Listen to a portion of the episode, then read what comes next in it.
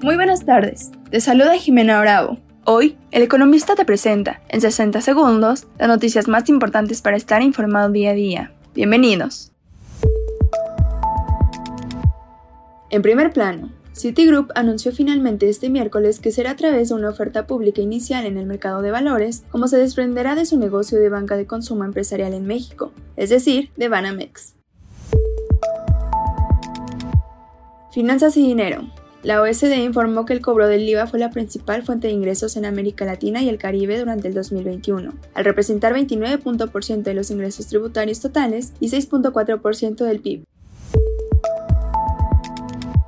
Empresas y negocios. A dos años de la reforma por la que se eliminó la subcontratación laboral para permitir únicamente la de servicios especializados, la Secretaría de Trabajo y Previsión Social realiza auditorías y advierte que muchas empresas perderán su registro como contratistas especializadas, entre otras razones porque lo utilizan para simular la prestación de servicios especializados, cuando en realidad siguen subcontratando personal. Regístrate en www.diceoperaciones.com y conoce las soluciones DC para la falta de liquidez en tu empresa. DC a tener los recursos que tu negocio necesita. Mantente informado con el economista. No olvides seguirnos para no perderte tus 60 segundos de noticias. Hasta mañana.